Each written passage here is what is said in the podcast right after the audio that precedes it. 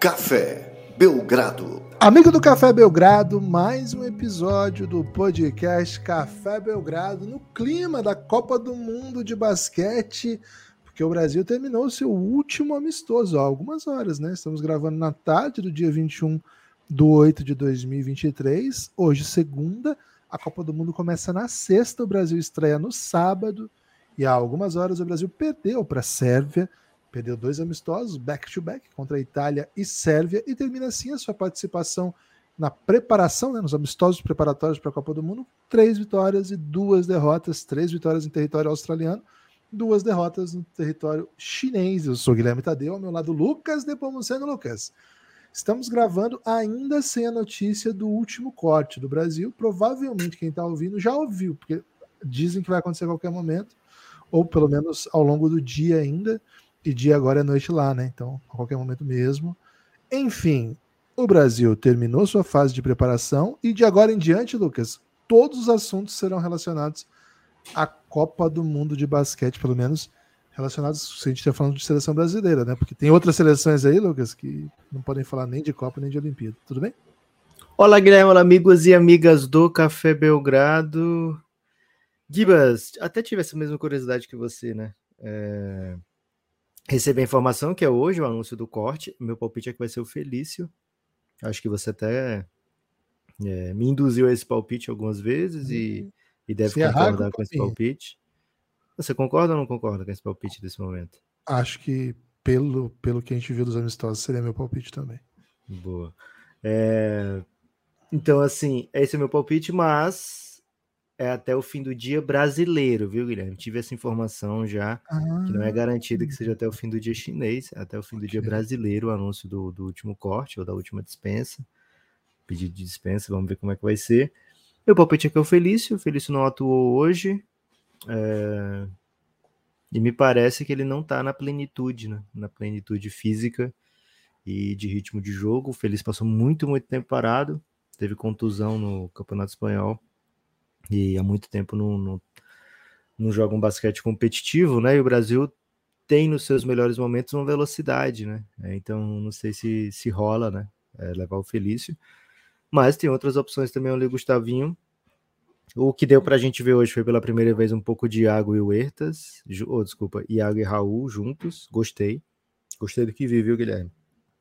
Viu que era bom, sabe? É, então teve. Tivemos Iago e Raul. Primeira vez Gui Santos atuou também nessa preparação. É meio ruim para a gente, né? A gente vê jogadores que a gente espera tanto, ou combos que a gente espera tanto, ver pela primeira vez em poucos minutos, né? Da última partida de preparação. Mas essa foi a realidade da nossa preparação, não tivemos todos disponíveis o tempo todo. É, então vamos torcer pelo melhor. A partir de agora, torcer para que o time engrene, se encontre. Mas, Gibas, já temos assim um assunto é, auxiliar para colocar no título do episódio também, né? Já que a pessoa às vezes assim, ah, eu não escuto se for é, de basquete de seleções. Você acha que a pessoa escutaria se no título tiver algo assim? Curry afirma ser o melhor armador de todos os tempos. Ah, Lucas, eu não. Eu tô com o Curry, mas eu quero falar de seleção. É, mas não serve nem pro título essa? Pô, mas como é que eu coloco o título? Brasil, preparação, Argentina reflete sobre a vida, mais Curry, assim? Mais Curry? Não, Curry, não, tem que ter ele dizendo que ele é melhor do que o Magic. Pô, mas não Johnson. cabe, velho. O título não é tipo uma frase. Você tem que ter, tipo, Curry diz que é melhor que o Magic e outros assuntos de seleção, não? Não, velho. Okay. Não é assim que funciona. É o Brasa mais Curry fanfarrão. Que tal? Não, fanfarrão não, pô. Ok. Curry, Curry. É, mas é pra, pra ter o clique, Guilherme, tem que ter algum, alguma frase de efeito, né? Espero que você se sinta inspirado aí, viu, Guilherme? Até o momento que, que isso acontecer, até o momento do título, né? Já comenta agora o Curry ou vai ter um bloco para isso? Hum, interessante. O bloco. Prometer um bloco já garante que quem clicou já vai ter que esperar até a hora do Então bloco. Né? esperem aí, vai ter um bloco é. sobre Curry é o melhor armador de todos os tempos, hein? Boa. Gibas, então assim, o Brasa ele vai para esse Mundial agora tendo tido bons momentos contra fortes seleções, né? Vitória contra a Austrália na Austrália, boas runs contra a Sérvia, né? Alguns momentos interessantes contra a Itália, enfim. Né? Sudão do Sul também refletiu para o Brasil, Venezuela também, dois times de Copa do Mundo, né? É, diferentes de outras seleções. Então, o Brasil, Guilherme, chega. Acho que assim, tendo a preparação para o tamanho que a gente espera do, do, do, do, nível do Brasil, né? Tendo competido contra as melhores, tendo vencido aquelas não tão boas e com chance real de encrespar para algumas que são bem melhores, né? Como foi o caso da Austrália. Hoje a gente quase saiu com vitória também contra a Sérvia.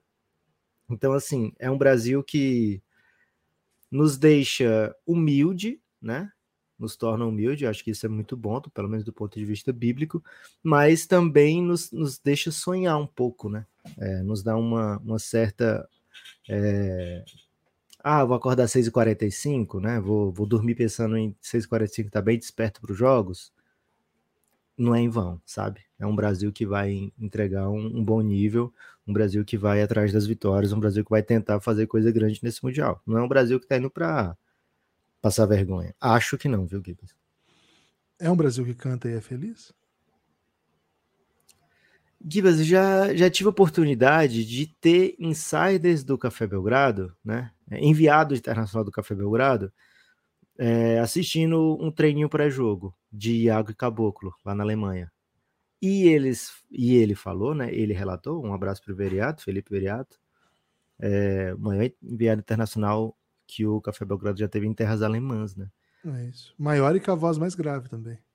É, grave, né? O, o mais choquei, eu diria. É, então, Gibas, ele falou o seguinte: olha, o Iago traz a, a JBL dele, né? E comanda, comanda o, o pré-treino ali, né? Comanda o, o aquecimento. Então é um Brasil que canta e é feliz sim, viu, Gibas? Dá para dizer isso aí. Excelente. Lucas, é, algumas, alguns pontos altos e alguns pontos baixos, né? Pontos altos, é... Felipe, né? Muitos pontos Muito... altos. Acho que é um ponto alto mesmo. Achei que ele, achei ele bem jogável, assim. Esperava um pouco menos, tinha um pouco menos de confiança nele. Achei que falar que o Felício pode ser cortado faz sentido dizer, pô, o Felipe consegue ficar em quadra ele defensivamente é um problema no sentido de trocas, de conseguir acompanhar assim, um, infiltrações de caras um pouco mais ágeis, né? Agora, ofensivamente eu achei ele bem móvel, assim. Acho que ele poderia ser um pouco mais menos gentil, né? Podia dar mais toques, um pouco mais jogar um pouco mais pesado ali próxima sexta, né? Não é um bom protetor diário mesmo com quase 2,20.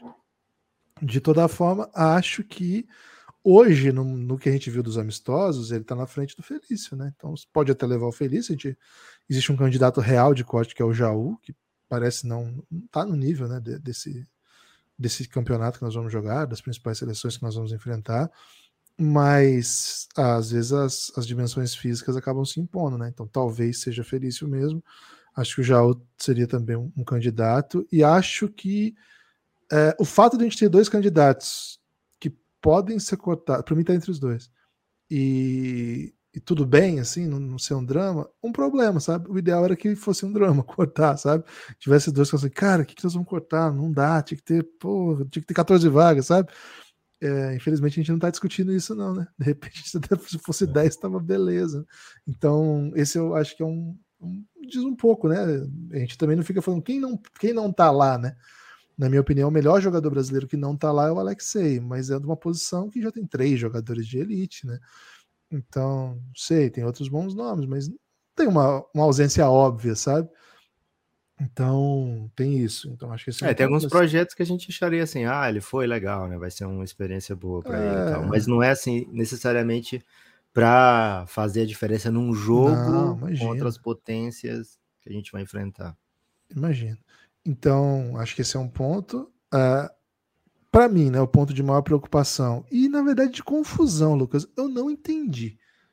Então, assim, é um ponto de confusão que, assim, o fato de eu não entender não, não, não, não significa que esteja errado, né? Muitas vezes a pessoa que não entende é que está errado. Agora, que não ficou claro, não ficou. Qual foi a estratégia de preparação do elenco, da rotação do Brasil, sabe? porque eu entendi que todos os jogos a ideia era jogar, que 10 jogadores jogassem, aí você ampliava os minutos, etc. Cara, mas não teve nenhum jogo, porque o Brasil de fato jogou com o time que a gente acha que vai jogar. Assim, não tem. Não está muito claro, assim, se teve, se foi hoje, por exemplo, não está claro.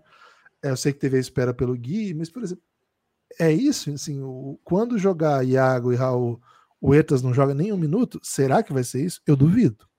Tenho muitas dúvidas quanto a isso, embora, assim, entenderia se acontecesse. Mas eu não vislumbro um mundial em que, um jogo de mundial que o Etas não jogue. E, e a gente nunca testou, então, a gente nunca teve um, um jogo em que jogou o elenco completo pelo menos um, sabe? Bom, esse é o jogo que nós vamos testar, assim, como que seria uma rotação de jogo. Sabe que o Gustavo não é muito isso, né? Ele vai muito na intuição durante o jogo, que o jogo vai pedindo, ele vai trocando. Mas seria interessante ter pelo menos todo mundo à disposição. O único que jo jogo que os três jogaram, o Iago seria poupado, foi o jogo contra a Itália. Aí o Raulzinho foi expulso, tiraram, despouparam o Iago para poder ter dois amadores. Então fiquei confuso, fiquei bem confuso, porque essa dinâmica implicaria a gente entender como é que funcionaria a posição 2, né? Se empurrar o Jorginho para 3, se ia deixar o Benite com menos minutos, é, como é que a gente ia fazer essa dimensão Iago, Raul, gostei do que vi também. Então, assim, foram dois momentos, né? Um momento bem, bem ruim, mas não foi por conta do, do desencontro dos dois, foi por conta do que, o, que a Sérvia jogou naquele começo ali. O Brasil não achou, começo do terceiro quarto, quando pela primeira vez Iago e Raul jogaram juntos. E aí no final, o Gustavo apostou nos dois. E acho que foi o melhor momento do Brasil no jogo. Assim. O Brasil teve, teve ótimos momentos ali no final e conseguiu ter chances reais de vencer. É, acho que um cara que cresceu durante a preparação foi o Lucas Dias, né? Um, acho que teve o jogo contra a Itália foi ótimo, teve o jogo contra a Austrália foi ótimo. É um jogador que por não atuar no NBB, a gente sabe que ele tem uma por defasagem atuar.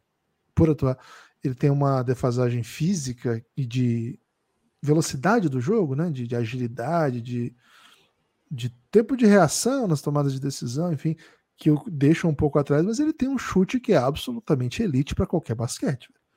Que chutador é esse cara? Que o chute dele, é. sei lá, dá dois, tem 2 metros e 9, 8, sei lá e mais 15 de braço, cara, o chute dele, é, geralmente ele fica num corner ainda. Meu Deus do céu. Então é uma arma que a gente usa e vai ser. Qual é o sonho que eu tenho pro Lucas Dias, Gibas? A matéria que você queria fazer? Eu queria que rolasse um vídeo de Fake or Natty. Que ele, ele ficasse tão grandão que o cara se sentisse obrigado. Cara, tem que fazer um Quem vídeo. você pensa que é, Lucas Dias?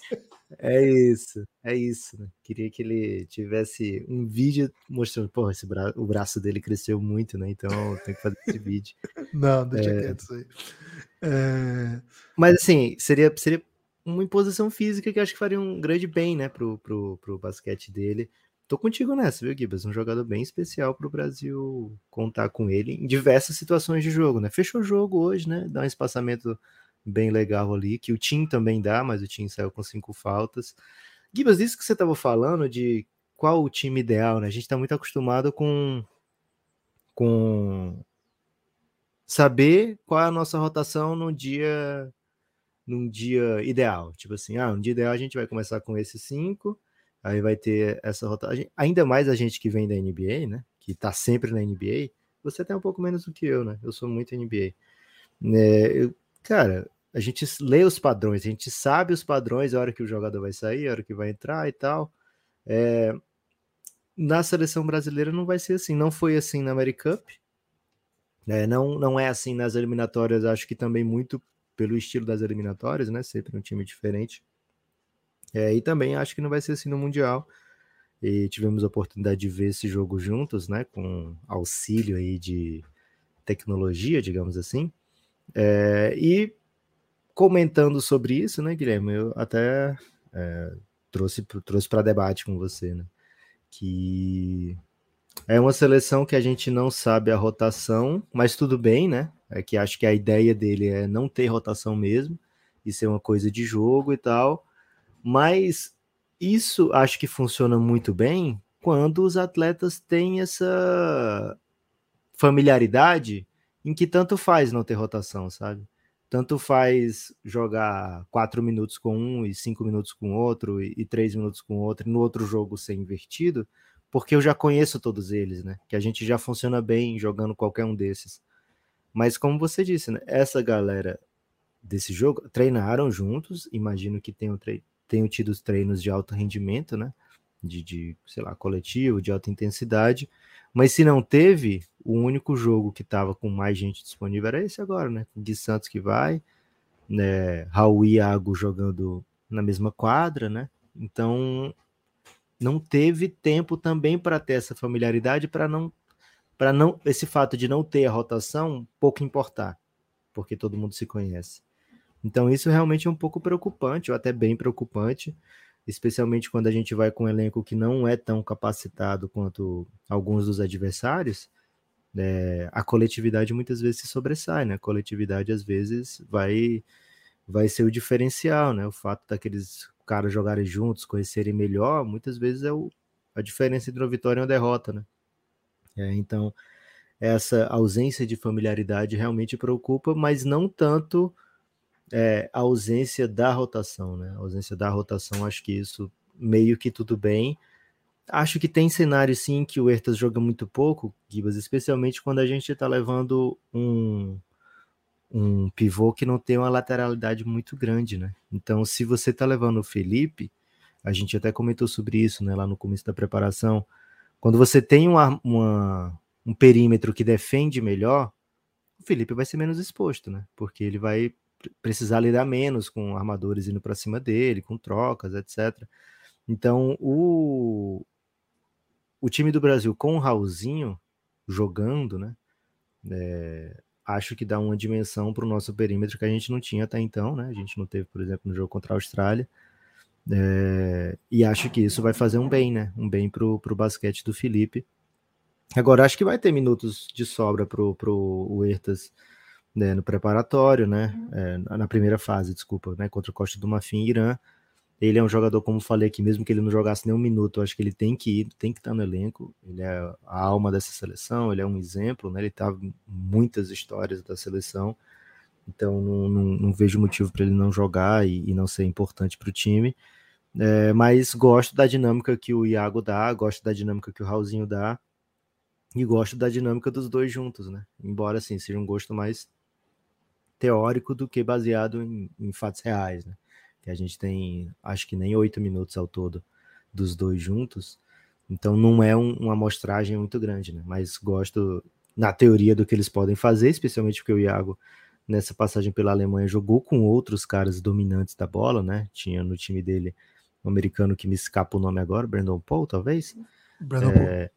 E tinha o, o, o Austin Reeves espanhol, né? Juan Nunes, se não me engano. Isso, Juan Eu sempre falo dele como Austin Reeves espanhol. Vai jogar esse Mundial, viu? Quando você olhar uhum. na Espanha, um cara com a cara do Austin Reeves, é dele que eu tô falando.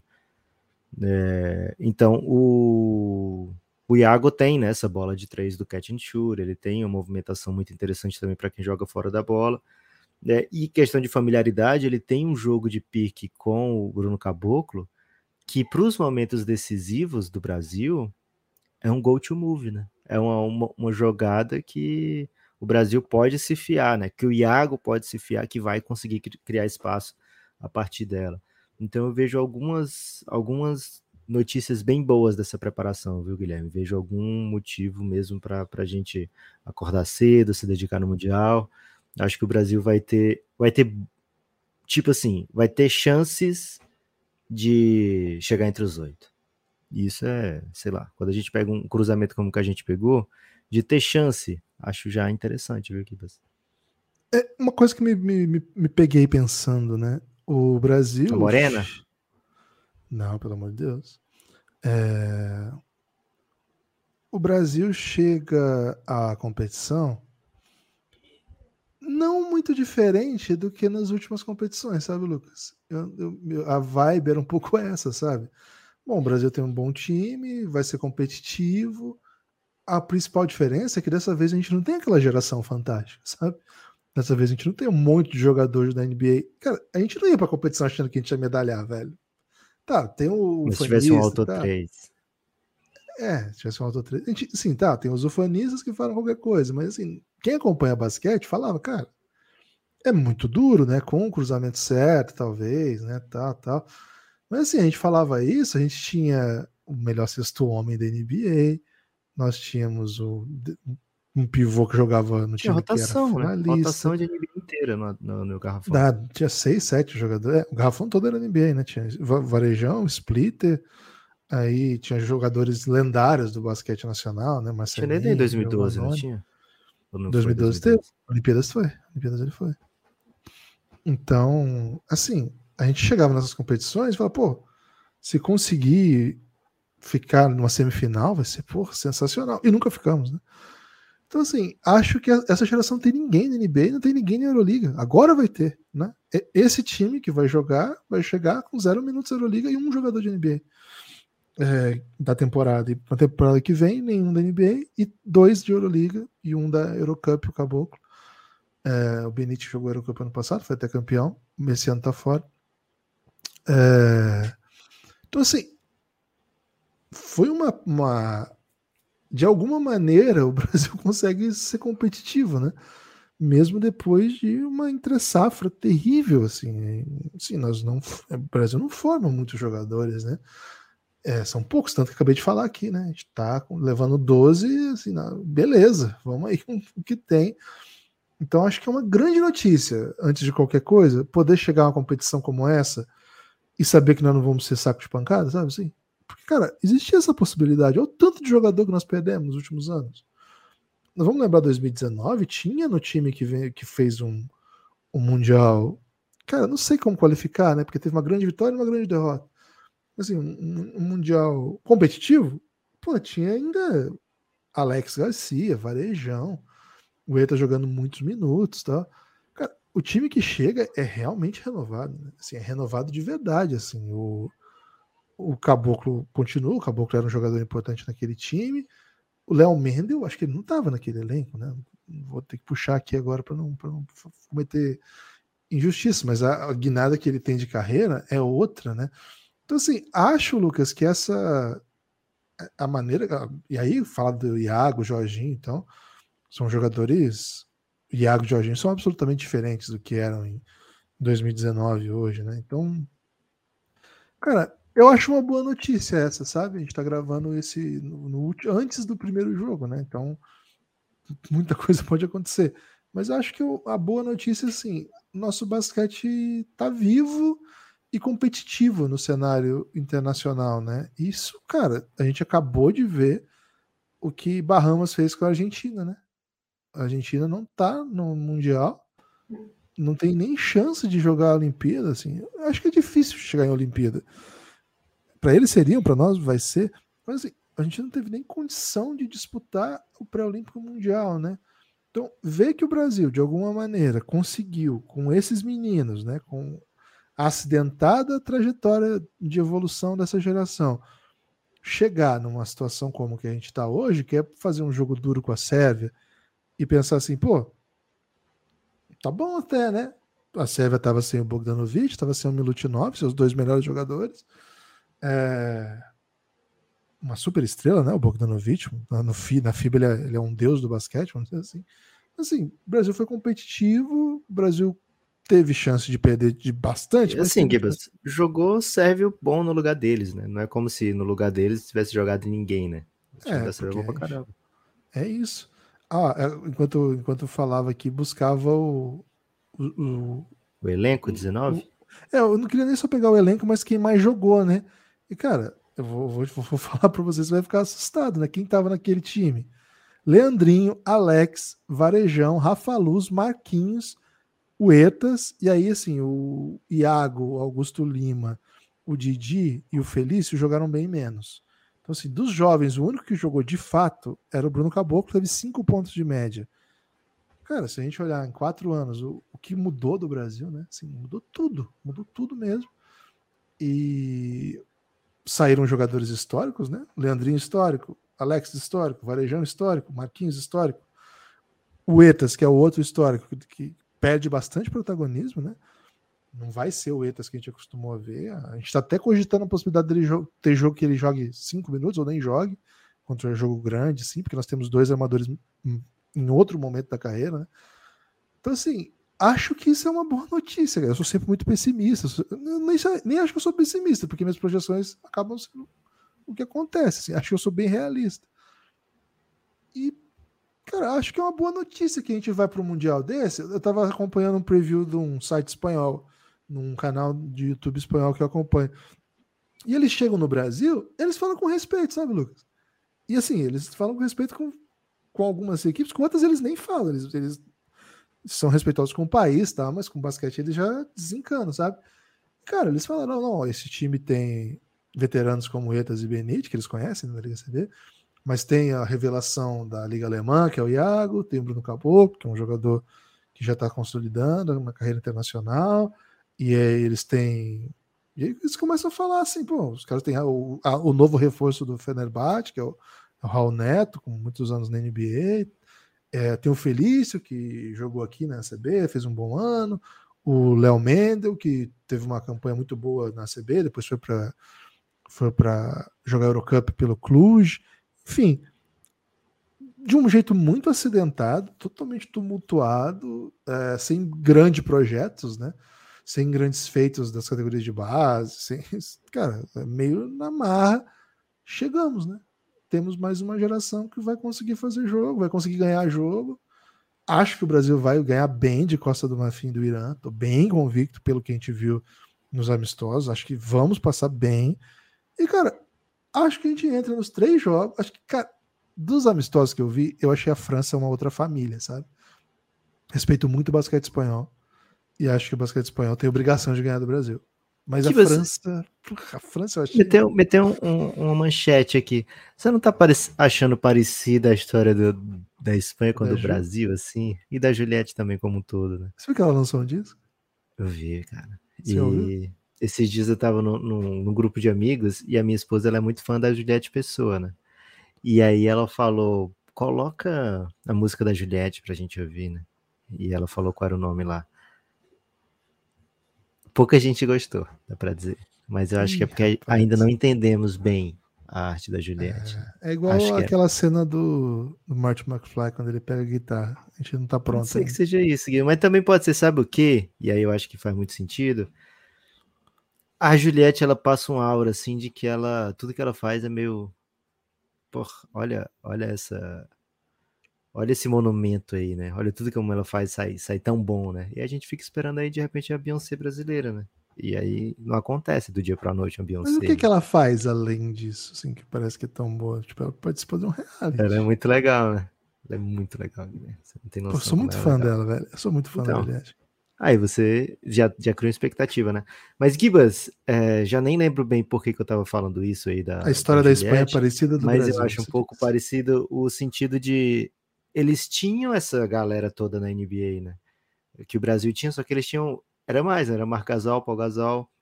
Aí Rudy Fernandes jogava lá, o Juan Carlos Navarro passou por lá. É, tinha passado por lá o, o Rubio, estava lá muito bem, né? Tinha o, o Raul, Raul Lopes Raul jogou Lopes. pouco na seleção, né? Mas, mas também jogou machucado. por lá. É. Aí tinha o Sérgio. Barroça, Sérgio, Sérgio Rodrigues. Sérgio Rodrigues. Sérgio Rodrigues? Sérgio é. Rodrigues, né? Chacho. O Barba, né?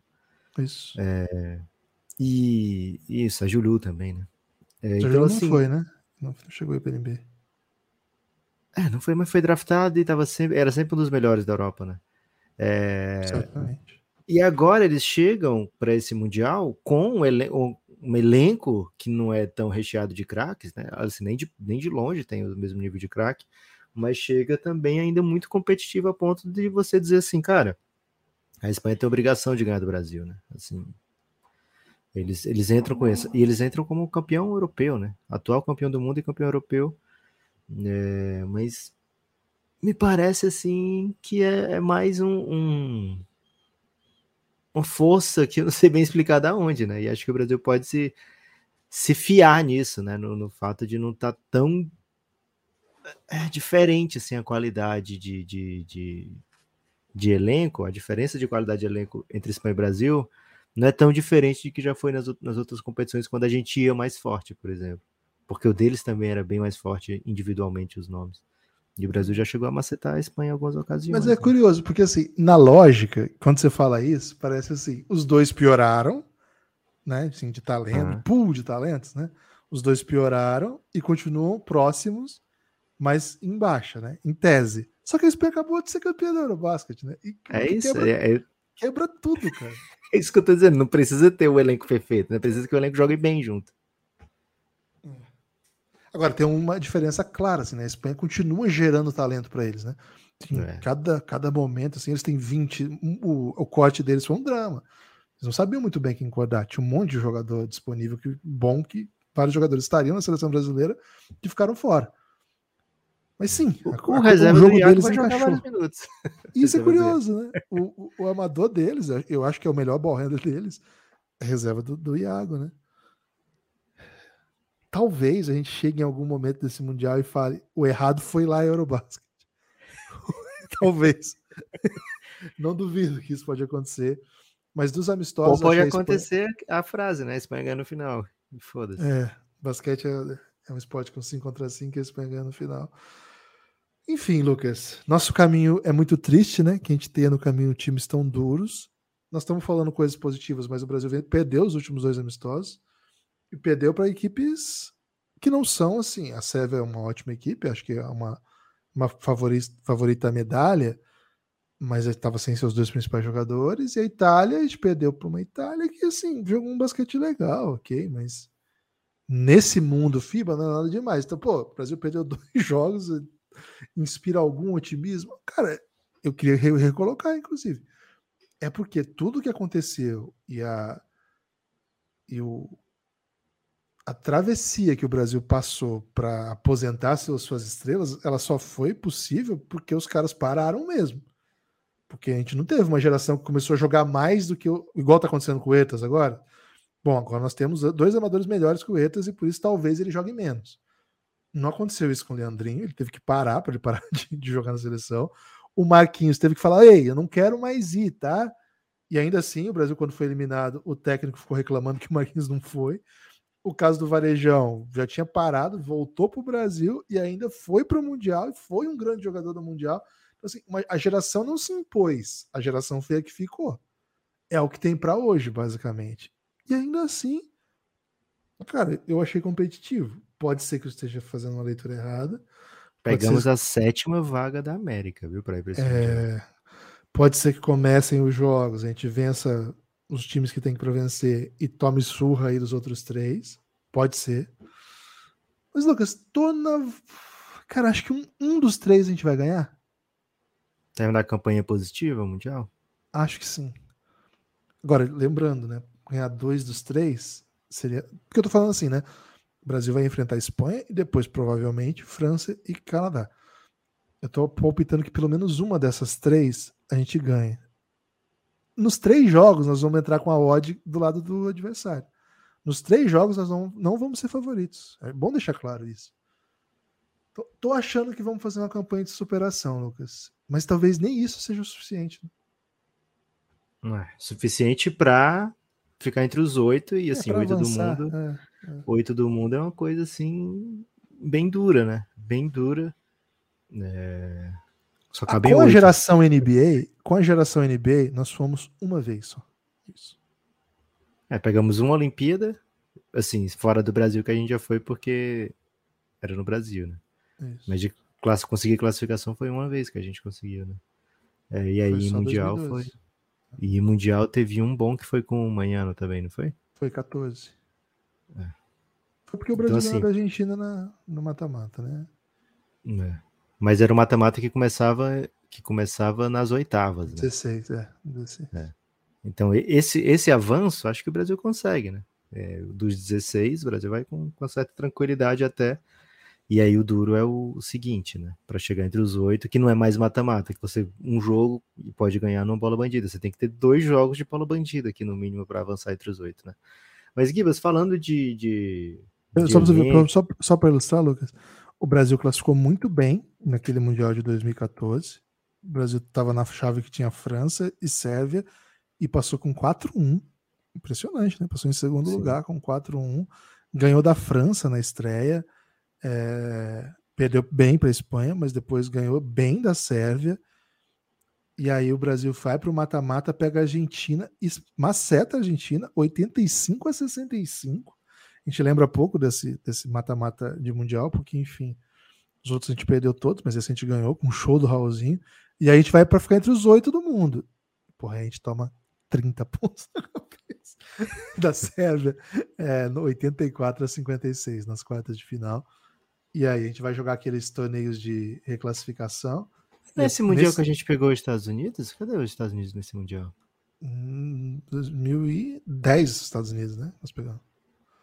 Nós pegamos os Estados Unidos em 2010 e 2019. 14 não. Não, nós pegamos 19 também. Você pode estar confundindo. Ah, não, tô conf... aquela bola do, do Ertas que a gente errou não, arremesso livre. Da é Turquia, 10 aquilo, né? Da Turquia. Aí na reclassificação Nossa. o Brasil ficou em sexto. É o melhor lugar do Brasil, sei lá, desde quando o Brasil tinha Oscar e tal. É, chegava em semifinais, né? É, Gibas, então assim. Uma o... semifinal, vamos falar a verdade, né? Chegava em semifinais. Chegou em uma e assim. Ah, tem o... dois títulos mundiais, né? Ah, mas é anos 60. É. é né, aí não é, conta? Você não, é que eu falei, na né, época do Oscar. Eu... Cara, mas assim, os países da Europa estavam reconstruindo ainda seu. seu Ih, seu... lá vem diminuir os feitos de Vladimir, velho. Não, jamais vou fazer isso. Agora, o. Tanto nessa época quanto na, na época do Oscar, isso é um dado da realidade, existiam menos países no mundo, Lucas. Iugoslávia concentrava um monte, União Soviética concentrava um monte, e aí era um pouco menos pesado jogar Mundial de Basquete. Mas enfim, claro, é, a geração NBA, a melhor geração que a gente teve, talvez, nos últimos sei lá quantos anos, teve o melhor resultado esse, o sexto. O resto, velho, foi sofrimento, dor e tristeza. Um pouco de agonia também, né? Um Muita agonia. de agonia. Muita é, mas, Gibas, assim, falando de, de rotação, eu fiquei bem impressionado, assim, impressionado pelo lado positivo, né? Como o Brasil consegue botar bastante gente. Né? Gostei muito da preparação do Tim, né? Espero que ele consiga é, desenvolver o seu melhor basquete no, no Mundial. É um cara que corre muito bem a quadra para o tamanho que ele tem. É, consegue se posicionar muito bem para receber aqueles passes que eu vou chamar, Guilherme, de te enganei, jogadinha te enganei, sabe? Bom, hein? É, que ele vai ficar lá embaixo da cesta e as, os adversários, porra, ele foi. Que horas que ele foi para ali receber essa bola que eu não vi, né? E aí ele vai poder gritar, te enganei de novo, né? Esse é um, um sonho que eu tenho, Guilherme. É bom é... demais, hein, cara? Alguém precisa avisar ele para ele usar essa. É, hoje tem te enganei de novo, alguém podia levar pro, pro ginásio, né? Faixinha, né?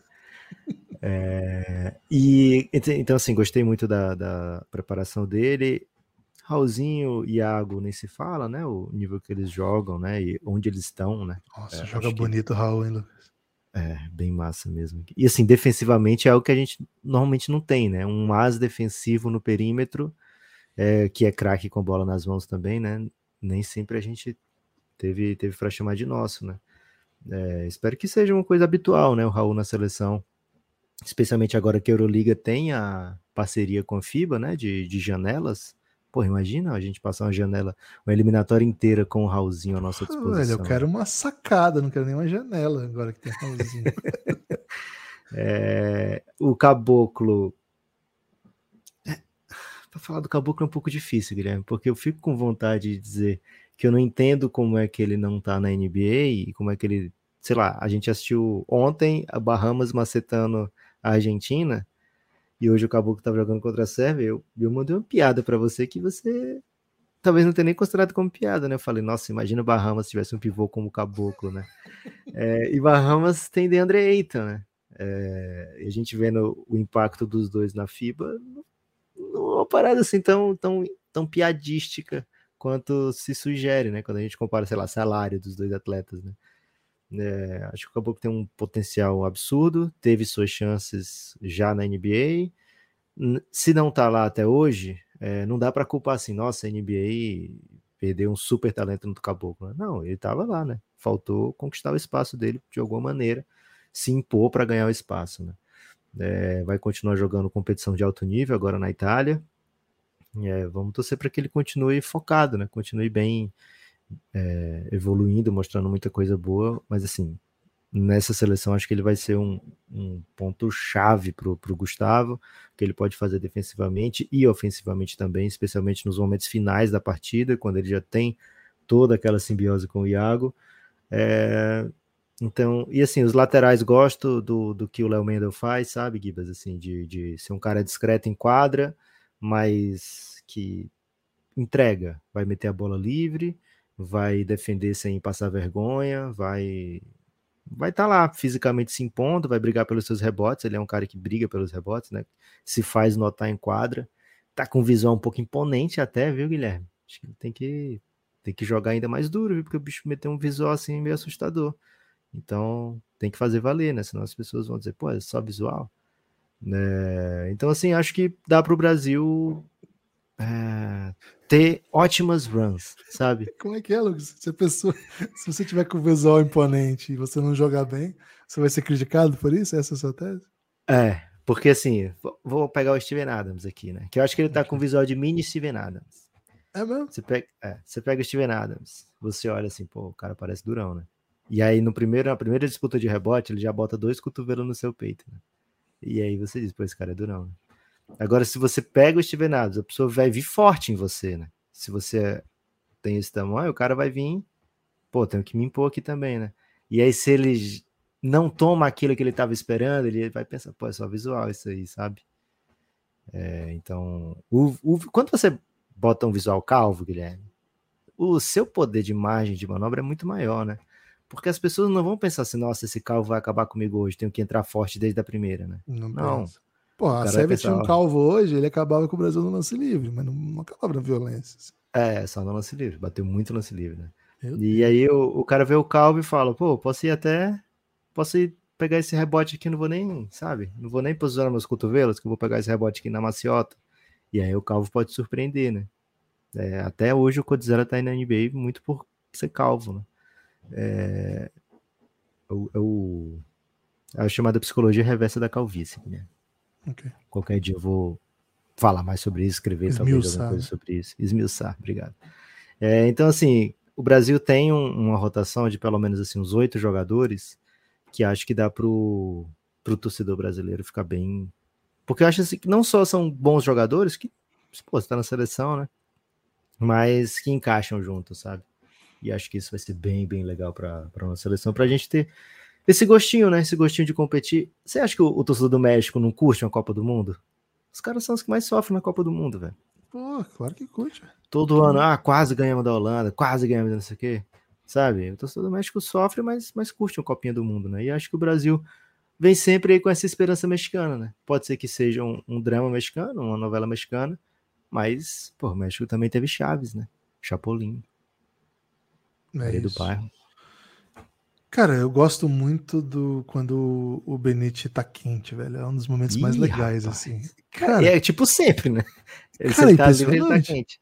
É impressionante, velho, como que ele tá matando bola nessa preparação, velho. Tá um negócio assim. Cara, Rapaz. se ele tá livre, ele tá quente. A gente, a gente lamenta muito que não teve o Caboclo na Americup, mas, pô, a gente não teve o Benite também, né? O Benite até jogou algum minuto ou outro, mas ele não tava é, bem, né? Minutos controlados, assim, né? É. Ele tava voltando. Ele só foi jogar na fase final. Fazendo fisioterapia, né? Muita coisa nessa é. linha, assim. Rapaz, gostei muito do, do que o Benite fez nessa preparação. O Tim, você falou bastante coisa dele, Lucas. O, e você não falou da skill mais impressionante que ele tem, que é o chute, né? É, ele é tem esse, esse movimento aí do Tinganê, ele corre muito bem pela quadra, até danca, né? Mas assim, ele tá aí porque ele é um 4 que chuta e muito bem, velho. Chuta e muito bem.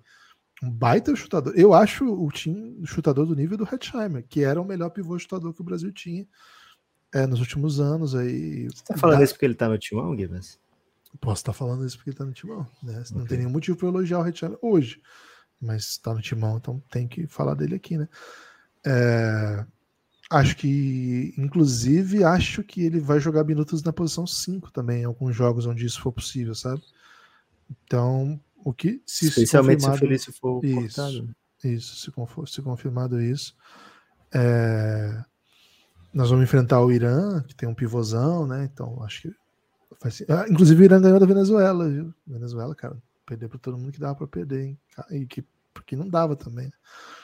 É, e a Argentina não tá na Copa, velho. A Venezuela foi, a Argentina não. Impressionante. Enfim, Lucas, acho que o clima é um pouco esse, sabe? É, tô pronto, sei como é que funciona, sabe? Não, não, não sou iludido do tipo, vem Brasil. Foi bem legal a vitória ter vindo antes das derrotas, né? Porque se a gente ganha a última, a gente ia chegar muito animado, né? Foi. Tipo, foi. se a gente ganha da Austrália hoje, né? Nossa, o... você Tipo assim, chegou o primeiro jogo com o Raulzinho e Iago, a gente ganha da Austrália e fala: Ah, tá vendo? Era só ter tá Raulzinho e Iago que a gente ganhava de qualquer um, né? É isso. É, mas deu essa vitória, aí dá uma segurada com duas derrotinhas assim contra europeus bons, né? Não espetaculares, mas bons, e chega no clima certo para o Mundial, né? Agora, a impressão que eu tenho, Lucas, é que o Brasil deve começar sua caminhada com Raul, Jorginho, Léo Mendel, Tim e Caboclo. Esse é meu palpite depois dos amistosos, né? E aí o Iago entrando e jogando tanto ou mais minutos até, não sei como é que vai ser distribuído isso, não tá claro para mim. Benite rodando bastante na posição 2. Não sei se o Jorginho vai subir para jogar a posição 3, para que o Brasil ocupe a posição 2 com o Raul, né? Essa é uma, a maior dúvida que eu tenho. Não acho que o Gui está pronto para jogar muitos minutos. Acho que o Léo Mendes vai ser um jogador de 30 minutos nessa competição. E aí os outros 10 ficam distribuídos um pouco para o Gui, um pouco para quando o Jorginho subir. Acho que o Jaú não vai jogar minutos em jogo relevante, se for, né? Se não for cortado. Posição 4, Acho que o Tim e Lucas Dias ocupam bem ali. Em algumas situações, acho que vai poder subir um pouquinho o Gui Santos. E posição 5, o Caboclo jogando mais 30, se for possível, 32. Quando tiver problema de falta, aí reveza o que vier. E aí reveza o Tim e, claro, o Felipe, né? Para completar os minutos que faltarem. A impressão que eu tenho, Lucas, assim, como você falou, né? Não, não é muito estático. O Gustavo trabalha, inclusive, com lineups diversas, né? Não é só mudança durante o jogo, mas até para começar o jogo, o Brasil na, na American Cup e pegar o American Cup porque assim é o único campeonato que a gente tem como amostragem de, de tiro curto, né? Que os, os times jogam toda semana, todos os jogos na semana. Mesmo elenco, pelo menos. No mesmo assim, elenco. Também.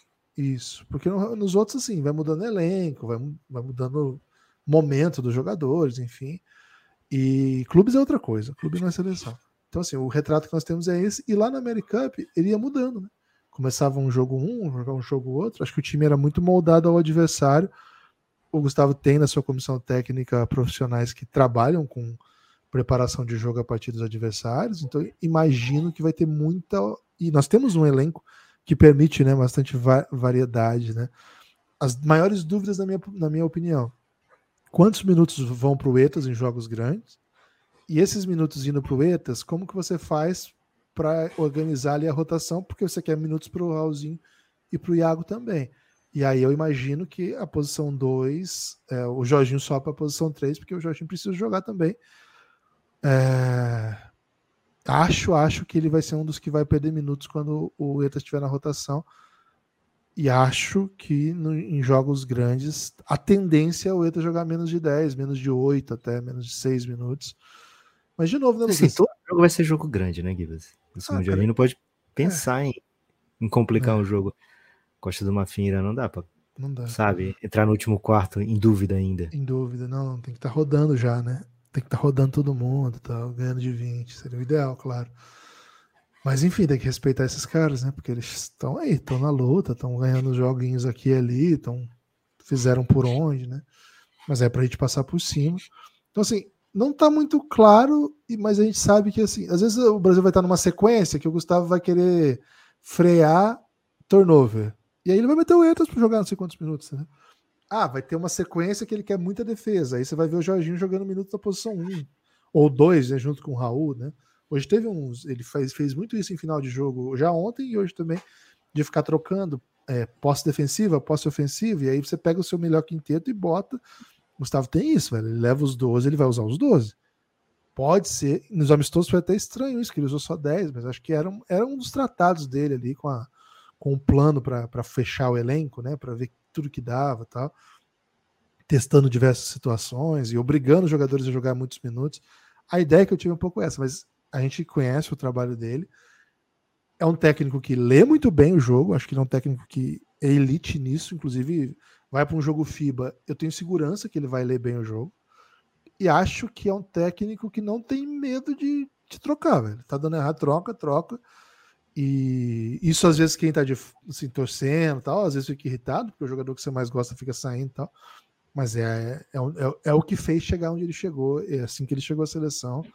Acho que a gente está em boas mãos também. Acho que o Brasil tem um bom elenco, não é o melhor elenco do mundo, não é o melhor, não é o top 3 elenco do seu quadrante ali né, na competição.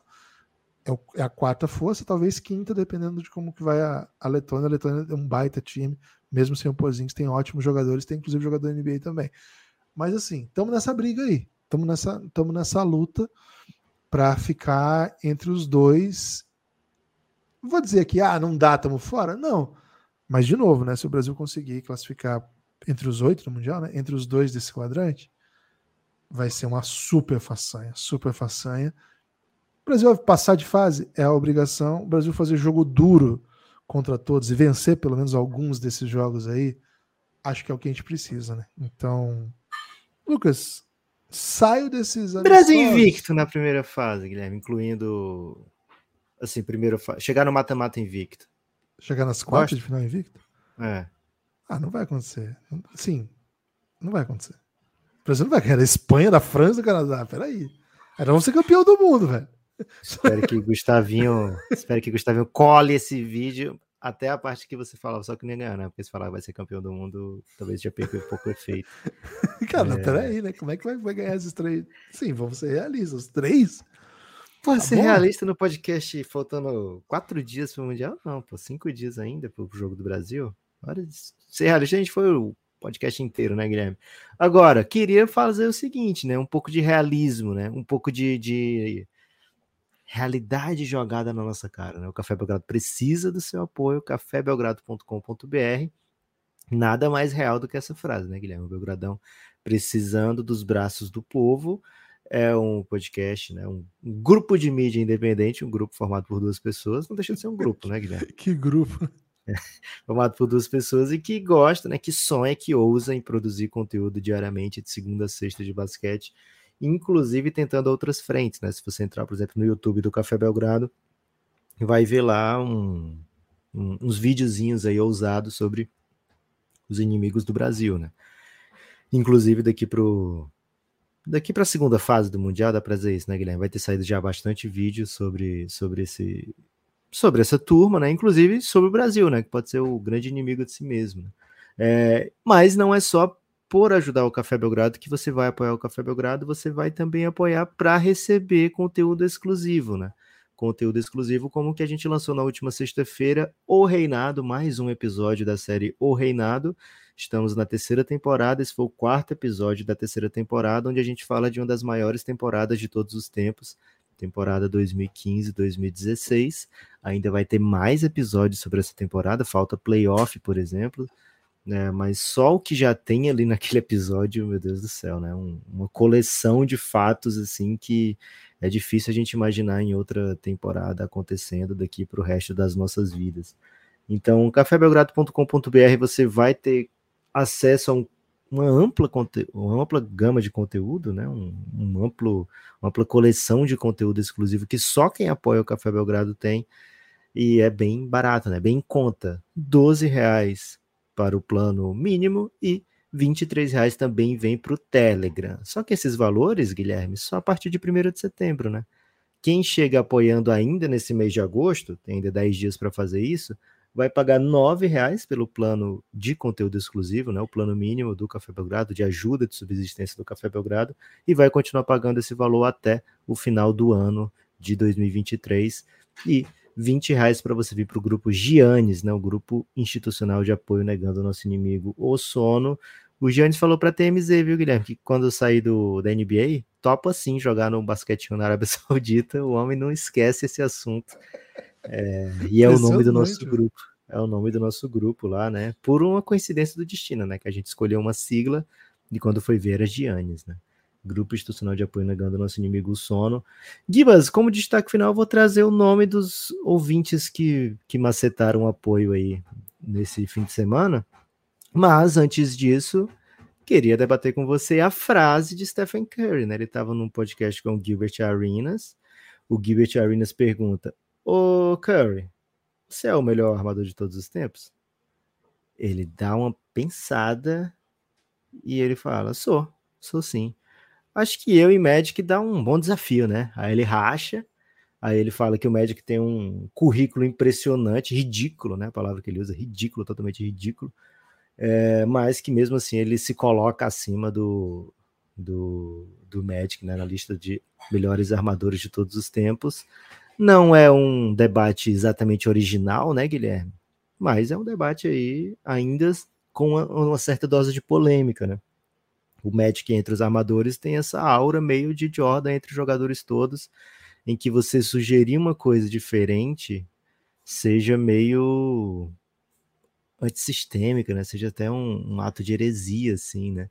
Então, se o próprio jogador, né? Se o Curry fala isso, lógico que vai virar, vai virar debate, né? Vai virar título de podcast, mesmo que seja totalmente caça-níquel, como é o nosso caso. É, no nosso caso aqui, a gente não nem faz muito esse, esse tipo de debate. É, acho que. Assim, Até porque a gente nem sabe fazer com níquel, né? Ah, toma níquel. O que a gente vai fazer com níquel, velho? É, não sei. Eu, eu conheço o níquel o Alexander Walker. É. O... E também ninguém sabe fazer com ele. Ele tá rodando aí vários ah, times. seleção, né? Vai jogar o Mundial é. agora. Vai enfrentar o Brasil. É... Cara, assim, é, é, um debate do Magic Johnson era muito. Assim, não havia, não havia debate. Você teve alguns bons amadores, né? Que o sucederam, que antecederam também, né? Acho que o Oscar Robertson era o mais citado, o Jerry West. O contemporâneo dele é Isaiah Thomas, era muito citado como um dos maiores da história e tal. Na sequência, você teve aquela geração que era Steve Nash e Jason Kidd, e nenhum deles suscitou esse debate, né? Até por ausência de triunfos individuais, né? Do, do mesmo, do mesmo nível. Até que chega o Curry e que não só mudou é, O Chris Paul, ele teve assim um, uns começo de carreira que todo mundo falava, cara, estatisticamente esse aqui vai ser o melhor de todos, né? Mas não vieram as glórias, né? Não. Ainda não, pelo menos, e acho que se vier agora já em outro momento da carreira. É, não é na conta dele, né? Isso. E aí o Stephen Curry veio e assim, ele, ele trouxe com ele MVP unânime, títulos, uma dinastia, recordes e recordes e recordes, a melhor campanha da história da NBA, a melhor melhor playoff, né, da história da NBA. E cara, maior número de bolas de três arremessadas de todos os tempos, ser o melhor chutador da história, para isso não há debate mais cara, ele botou o debate, né? Ele botou o debate aí. É, você pode ou não concordar com isso, você pode ou não achar que, que existe uma comparação possível, né? Porque são jogadores de estilos tão diferentes, mas o fato é, os dois são da posição 1 e os dois são jogadores que revolucionaram o basquete. O impacto do Curry é para além dos feitos dele, né? É, o impacto do Curry ele é duradouro e a gente não sabe até onde vai, porque ele o jeito do time dele jogar, especialmente o jeito dele jogar, é, mudou, mudou o que é o basquete, mudou a NBA, mas mudou o basquete como um todo. Cara, mas, e o tanto a... de gente que esses dois caras fizeram assistir basquete, né? Tanta gente que se encantou com basquete por causa do que eles fizeram, acho que isso vai além de do que quem é melhor. O, o que dá para dizer é o seguinte: é mais fácil você defender que o Curry é o melhor amador da história do que você defender que não há esse debate. Você pode ou não defender, você pode ou não achar que o, o Curry passou o Magic Johnson. Agora, você não pode dizer que não há esse debate, porque acho que é um debate muito vivo, muito real, e que os feitos do Curry não. Além de não pararem, né? Ele continua acrescentando coisas na sua trajetória. Acabou de ter um recorde que durou uma semana, mas durou, que é do maior número de 7, pontos né? em jogo 7. É. é uma temporada maravilhosa, né? Então, e jogando muito ainda. Então, pô, é um, ah, é, é um debate legal de fazer, né? Legal de falar a respeito. Você tem destaque final, Lucas? Gibas, eu vou ler aqui todo mundo que apoiou o Café Belgrado durante o fim de semana e contando com hoje, tá? Tá preparado aí? Ok. Fernando Sobrinho. Só um? Só um, e assim, ele é um apoiador da Dan Sandra, né? Que tá sempre com a gente. Então, vai na acabar, verdade, cara. Na verdade, na verdade, ninguém apoiou o Café Belgrado nesses últimos dias. É, acontece, né, Gibas? Acontece, mas ó, tem episódio de O Reinado. É raro, mas além... acontece é raro, mas acontece tanto, véio. acontece em, em, em, níveis assim desesperadores. Então, se você não quer o Café Belgrado entrando em parafuso, né? Que ainda não sei nem o que é entrar em parafuso, viu, Gibas? Porque para mim o parafuso é que entra, né? Mas se a gente. É, se não for para a gente entrar em parafuso, a gente precisa de vossos apoios, né? Nem vou dizer vosso apoio, né? Vou dizer vossos para ver se mais gente chega com o Belgradão. cafébelgrado.com.br. Precisamos que você seja como o Fernando Sobrinho, viu? Chegue apoiando o Belgradão. Precisamos muito, muito, muito desses apoios. Bom, o meu destaque final vai para a grande seleção barramense, né? Que foi hum. a Santiago del Esteiro e conquistou a vaga para o pré-olímpico mundial, ganhando da Argentina dentro da Argentina, com a grande atuação de Eric Gordon, jogador aí que. Suns Legend. Suns, futura Suns Legend. E participação de DeAndre Ayton, que fa... será que vale um banner do Suns, Lucas, essa vitória da, de Bahamas? Se for para a Olimpíada, sim, Givas. Caraca. Então a Argentina tá fora, né? A Argentina não pode disputar nem o pré-olímpico e não vai disputar o Mundial a partir da semana que vem. Um salve aí para todos os nossos ouvintes argentinos nesse momento difícil. E é isso. Espalhem por aí que vocês ouvem. Já tivemos bastante nessa situação, né? De, porra, que desespero com o basquetinho, né? Já muito. Que isso. Não falta situação assim. Valeu! Espalhem por aí que ouvem o Café Belgrado. Forte abraço. Pingado.